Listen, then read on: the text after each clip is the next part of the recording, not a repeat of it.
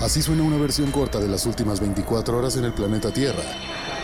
La conversación del mundo, aquí, en el Brief, con arroba el Che Arturo.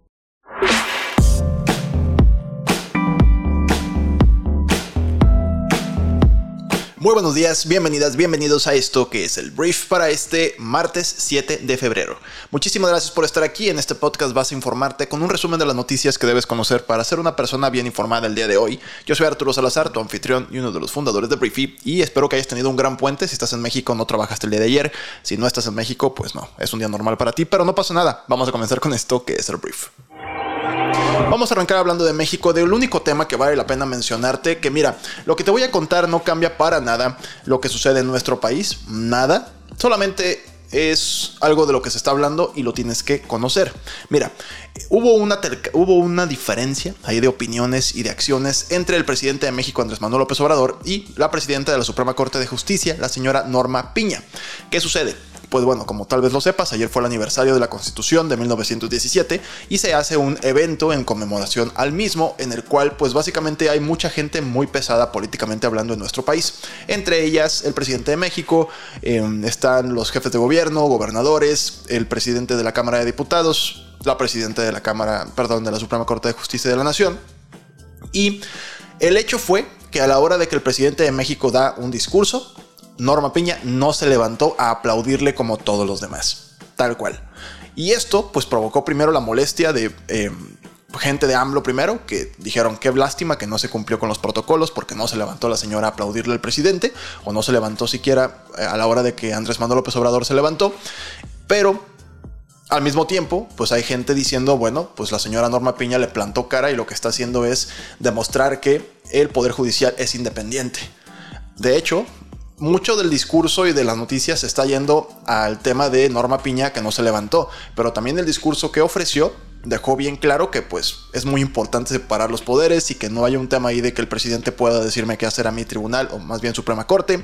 Estuvo bastante, te digo, bien plantada Norma Piña y el presidente de México de alguna forma poco acostumbrado la verdad a que alguien le haga el feo porque tiene mucha popularidad y porque su círculo inmediato generalmente está eh, rodeado de gente que lo apoya, pues en ese momento no dijo nada y en su conferencia de prensa del día lunes lo que dijo fue que estaba muy orgulloso de que la ministra Piña no se hubiera levantado porque dijo que tal vez estaba cansada o no quiso levantarse y el presidente de México es bastante hábil con esto, ¿no? Si lo apoyas, pues eres una persona que cree en su movimiento, pero si no lo apoyas, también está bien porque la transformación que su gobierno está haciendo lo que hace es que pues haya independencia y no es como antes que el presidente le dictaba la orden al presidente o presidente de la Suprema Corte, en este caso presidente porque Norma Piña es la primera presidenta, y que su gobierno está cambiando las cosas. Entonces Andrés Manuel ya tiene muy medida esta, esta narrativa para de cualquier forma quedar bien parado en su discurso. Te digo, el chiste es darte cuenta como ciudadano de lo que hace el presidente. Entonces te digo, em, si eres una persona que está a favor de la separación de poderes, lo que sucedió, pues es algo que reconforta porque no estás viendo a un poder judicial que baja la cabeza ante el presidente de México como si lo hace el poder legislativo con toda la bancada de Morena y con todos los apoyadores también de Morena, el equipo, la coalición. Entonces es algo que tranquiliza porque pues uno quiere una república con sus tres poderes bien formaditos y bien separados. Ahorita el legislativo está muy alineado con Morena como históricamente lo está eh, cualquier presidente de su partido que también tenga la mayoría en el Congreso. Eso es más normal, pero el poder judicial reconforta que no esté como tan clavado y tan este casado con el presidente, sino todo lo contrario. La verdad que Norma Piña demostró carácter con el discurso que pues puso. Siguiente tema, vamos a hablar de una situación horrible que está sucediendo en Turquía.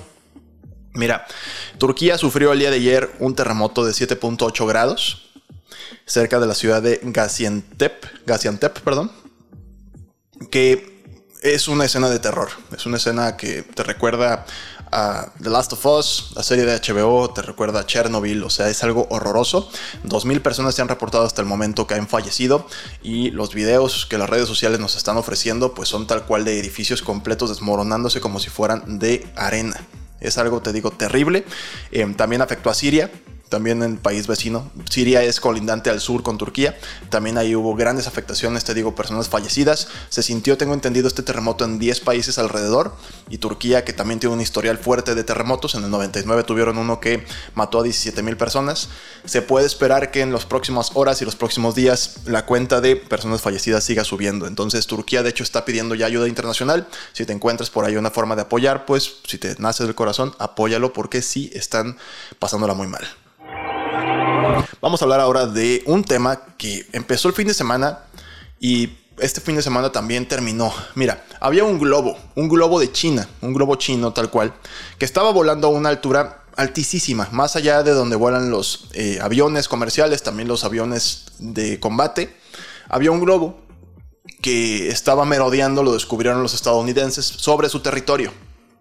Y a partir de ahí, pues empezó el debate de qué es ese globo, para qué sirve ese globo, de dónde viene. Entonces, el gobierno chino reconoció que era suyo, que efectivamente era su globo, pero que era un accidente, que pedían perdón y era un globo que únicamente se utilizaba con fines meteorológicos, de investigación, que era un globo civil, no militar.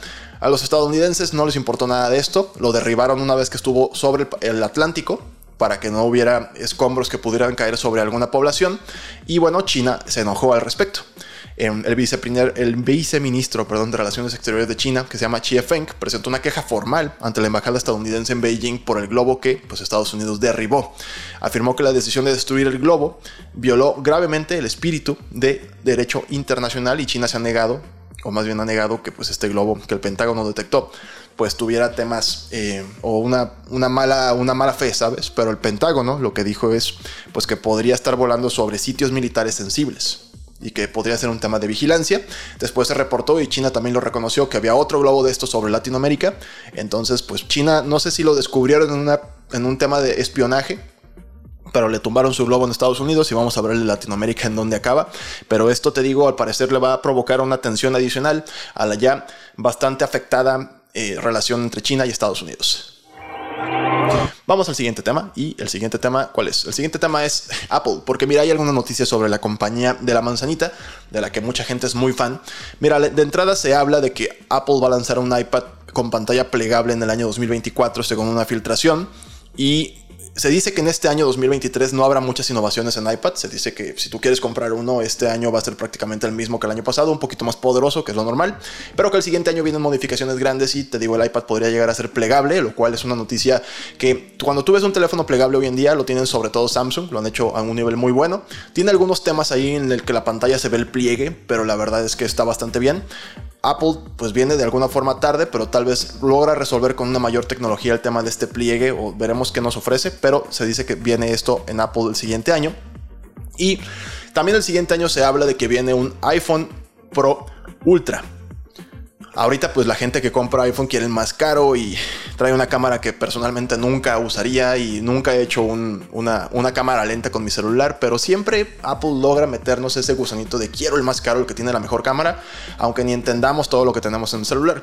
El tema es que en teoría viene un iPhone Ultra que sería el mayor, o sea, más allá del Pro Max, que ahorita es el más costoso, vendría arriba, arriba, arriba, con mayores especificaciones, mayor capacidad y obviamente un mayor costo. Apple tiene bien medido su mercado y sabe que hay un mercado que siempre quiere el más caro, que con que tenga una camarita diferente, la gente va a decir, mira, tengo el más caro, no lo sé usar, pero tengo el más caro. Y en teoría también vendría este iPhone en 2024, el iPhone Ultra.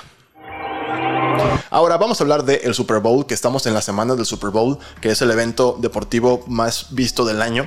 Y eso provoca que los anuncios en el Super Bowl, en el medio tiempo sobre todo, sean bastante populares. La gente, mucha gente se junta a verlos y en las clases de administración de mercadotecnia son caso de estudio los anuncios, ¿no? Entonces ya salió cuánto va a costar un anuncio de 30 segundos en el Super Bowl de este año. Va a costar la, la maravillosa cantidad de 7 millones de dólares. 7 millones de dólares por 30 segundos, que es la mayor cifra en la historia de los partidos por el título de la NFL. Si no sabes mucho acerca de este evento, es el próximo domingo y van a jugar las Águilas de Filadelfia contra los jefes de Kansas City en un partido que va a estar yo creo muy bueno, pero en el tema de la lana también se va a jugar muchísimo dinero. Obviamente las apuestas también juegan. O sea, es un fin de semana muy importante en el mundo deportivo y los intereses económicos están fuertísimos. Entonces, 7 millones de dólares por 30 segundos de tu tiempo. Por si tienes ahí un cochinito y quieres, ahí está. Que de hecho en México es normal que los aguacateros michoacanos paguen ese tipo de anuncios. Entonces, increíble. Siguiente tema, vamos a hablar de pues la reina de la música a nivel global, que es Beyoncé. Que ayer Beyoncé, más bien antier Beyoncé el domingo, se convirtió en lo que ya era la reina de los Grammys, pero rompió el récord con 32 premios ganados, que es la artista hombre y mujer más galardonada de la historia y recibió este número, este reconocimiento número 32 en su carrera. Entonces Beyoncé obtuvo el triunfo con Renaissance en la categoría de mejor álbum dance electrónica. Y pues te digo, es una barbaridad lo que ha logrado esta mujer. Que bueno, ahí estaba Jay-Z, su esposo, agradeció a toda la gente. Estuvo, estuvieron padres. Eh, Bad Bunny, el conejito malo, también ganó un, Grammy. Me parece que nada más ganó uno, tenía varias nominaciones.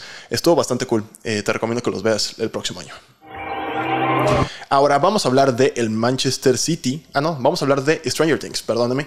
Iba a hablar de un equipo de fútbol, pero primero voy a hablar de Stranger Things, una de las series más populares de la historia de Netflix. Y ayer uno de sus, em, de sus personajes anunció algo que pues desanima a mucha gente que queremos ver la quinta y última temporada, que en teoría vamos a verla hasta el año 2025. Que él dijo básicamente, es que cuando salga la temporada yo voy a tener 21 años. Entonces la gente hizo números y dijo, ah, caray, si este chavo va a tener 21 años, esto quiere decir que va a salir al menos el veintitantos, 25 de diciembre del 2024 y terminaríamos de verla en 2025, lo cual te digo, falta muchísimo.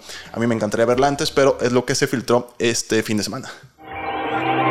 Ahora, bueno, vamos a hablar ya del Manchester City, que no traigo aquí una lámina. Si me estás viendo en YouTube, por alguna razón no tengo la lámina, pero la Premier League, que es la liga inglesa de fútbol, una de las mejores del mundo, está acusando al Manchester City, que está liderado por Pep Guardiola, que últimamente lo ha ganado todo localmente. La Champions no se la ha hecho, pero es uno de los equipos más exitosos de la competición en los últimos años.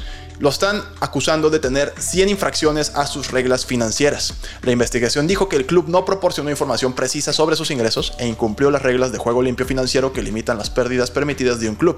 Desde que Abu Dhabi United Group lo adquirió en 2008, el Manchester City ha gastado más de 2.100 millones de euros en jugadores, lo cual ha rendido frutos. Te digo, han ganado muchas premiers, han ganado mucho, pero ahora la Premier les está poniendo el dedo en el renglón sobre la cantidad de dinero que se gastaron y sobre todo las pérdidas que, pues al tener dinero petrolero no les importa perder dinero porque tienen más dinero, entonces siguen gastando en jugadores, pero esto está prohibido en la Premier y se les va a castigar al parecer, pero vamos a ver en qué termina todo esto. Muy bien, esta fue la conversación del mundo para este martes. Espero que te genere mucho valor, espero que te guste, generes conversaciones ricas. Muchas gracias por escucharnos o vernos en YouTube. Por favor, danos like en este video y coméntanos para seguir creciendo en este canal. Y bueno, gracias una vez más y nos escuchamos el día de mañana en la siguiente edición de esto que es el brief. Yo soy Arturo. Adiós.